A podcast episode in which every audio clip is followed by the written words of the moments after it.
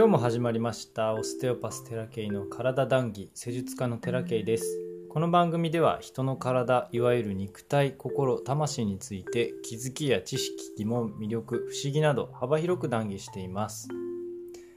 えっ、ー、と今日のテーマはですね体のことというよりは人間そのものうーんのこと。についてになりそうです。作ってて体のことじゃねえかもなこれと思って。もう今話をしようと思ってるんですけど。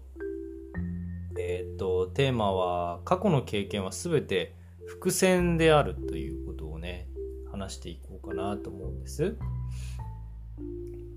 でオステオパシーを僕が学び始めてからほぼほぼ毎日と言っていいほど考えていることについて話そうと思うんですけど、えーと、人の一生についてです。オステオパシーを学ぶまでって、えー、人間関係ってしんどいなとかなんで怒られなきゃいけないのかなとかっていうその物事をね現象というかそういうものを点で見るような人生を20年ぐらいずっとやってたんですけどオステオパシーを知ってからは点じゃなくて、うんと、その関係性だったりもっと広い環境だったりまあ線とか面でね、えー、人生を見るようになったように変わってったんですね。でさらにこう技術がねえー、身につけていく知識と技術が身につくたびに、まあ、どうも線や面だけではないと。で立体だったり、まあ、また一つ次元があ違う視点を使っていったりとか1個2個次元の先3個先とかねいつの間にかなっていってるわけなんですけどとにかくねその人間的にとても成長させてもらいました、まあ、今も成長させてもらっています。あのー、人の人生って人の一生とかってね無限なんですよ。答えがないっていうのよりも答えが無限通りあるというかね、まあ、ないに等しいんですけどとにかく自由なんですね。そう答えがね答えがないっていうよりは答えが無限通りあると。いう感じに捉えると今喋ってて思ったけどいいんじゃないかなと思って。とにかくねそういう一生に興味が尽きないんですよ。人間って何なんだこんなに。こんなにわけわかんないことやってみたいなね。でそんなちちょっとね人生についての話をしていこうと思うんですけど僕ねワンピースあのね麦わらのルフィのワンピースね。がちょっと人生観と重なるようなところがちょっとふと思いついたのでそれをベースにね伝えていこうと思うんですけど皆さんどうですかね？ワンピース読んでますか？僕はもう一巻から単行本派でずっとここまで来てる。一巻ってね小学校とかだったんですよね多分。出たのが。そこからですからもう10年20年経ってんのかな？20年以上、あのー、ファンでね、ずっと単行本を買わせていただいてるんですけど、もう、もうすぐ100巻ですからね。すごいっすよね。えー、ワンピースってね、あの、伏線って知ってますかね？伏線っていうものを至る所にこう散りばめてるんですね。なんか意味がありそうなやつ。なんか意味がありそうな言葉とかねすっごいいろんなところにね隠してるんでそれがこうちょこちょこ回収されていくっていうのがねとても面白い。ああの時のこれはこれかみたいなね。で僕単行本派なんでまだ分かってないのかもしれないんですけどあのシャンクスの目にある傷ってまだ詳細分かってないじゃないですか。あの黒ひげのね見てない人言っても全然わかんないけど、多分ね、分かってないと思うんですよ。僕だけじゃないと思うんだけど、まあ、あの、考察動画みたいなのはたくさん出てるんで、それはね、その人の考察だし、まあ合ってる合ってないっていうのはもうストーリー出てこないと分かんないんで、まあ、いいんですけど、まあ、とにかくね出てきてないものもねたくさんまだまだあるんです。ワンピースの中の伏線っていうものは。だからこれが伏線かどうかっていうのもよく分かってないっていう感じなんですよ。でね半端じゃないんで数が。あの全て把握してるのは作者だけ。もしくは作者も忘れてるようなものも中にはねあるんじゃないかなって僕は思ってるんですけど。これと似たようなことが人生にもあるんじゃないかなって僕は思っていて伏線のようなものってあると思うんですね。例えば途中で断念してしまったものってあるじゃないですか。後の人生後ね例えば10年経ってからあの時の経験ってこういう風に生かされるんだみたいなことってもしかすると体験してる方たくさんいると思うんですよね。あの時の経験っていうのは今のこの瞬間にあったのか。あの時あれやってたからこれができるみたいなね。まあ全部じゃないんですけど。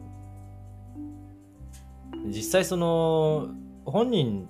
にとってはね楽しい体験でだけじゃないし体験しなくていいこともあるじゃないですか。こんな経験もいらないよみたいなのってあると思うんですよね。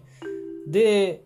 だけどその経験をしたことによって例えば会社を立ち上げたりとか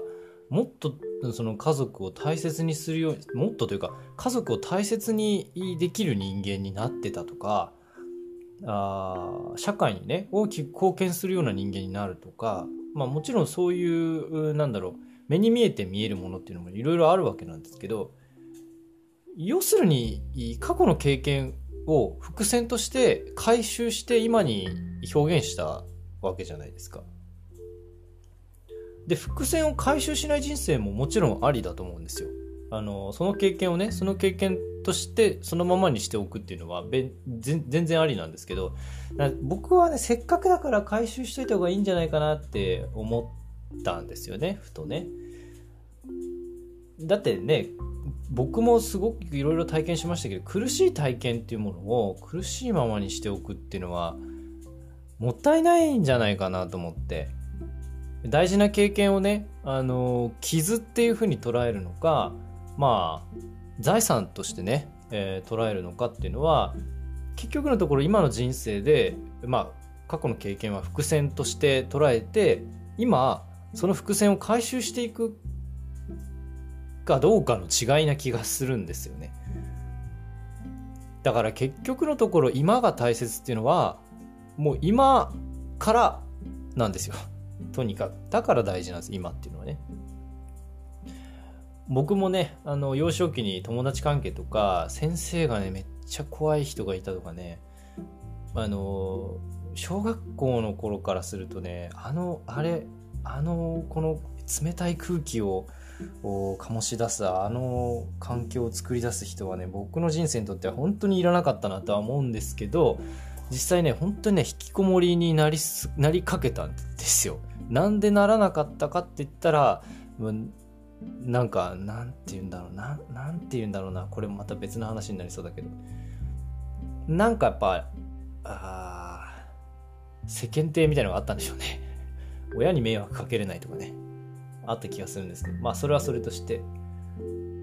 今となってはその経験がねあの誰に対してもこう優しく接することができるようになった人間になれたなって思うしそういう人にならないようにしようっていう意味でね。あとそういう人と関わるのやめようって思った経験でもありました。もうこの人は人生にいらないわみたいなね。でまあ一番は結局そのその傷を負ってる自分っていうものをある意味材料にして自ら癒すツールを得ようとしたきっかけでもあったし実際自分を癒したプロセスそのそのプロセスっていうのが誰かを癒す側に僕が回ってるわけなんで誰かを癒す側にとってとてもねそのプロセスっていうのは大事になるんだなっていうことも分かったのでまあ、僕はね、えー、整体をやってま、オステオパシーをやってますんで、このプロセスっていうのは非常に貴重な体験経験になってたんでね似たような体験をした話もできるぐらいのあのしんどい思いはしてきたのでまあその結果ねあ共感できるものっていうのはたくさんあったので、えー、今となってはいらなかったけど結局財産にはしました。回収してね。だから皆さんにもまあいい体験悪い体験多分あると思うんだけれども過去の経験っていうのは全部伏線だと。で今この瞬間から回収する側に回る。そういうことによって今のからの人生っていうのをより豊かにできるんじゃないかなって思うわけなんですよ。忘れてるものって結構あるんです。こんな体験したなみたいな。今日も夢で見たけどあんなうんって。そういうのをこう思い返すことによってまたねボコッと出てくるんですよ。それをサラサラってもう自分で回収してあまあこんな話をしているわけなんですけれども。そう思ってねこの話をさせていただきました。何かのね、えー、誰かの役にこの話が立っていれば嬉しいなと思います。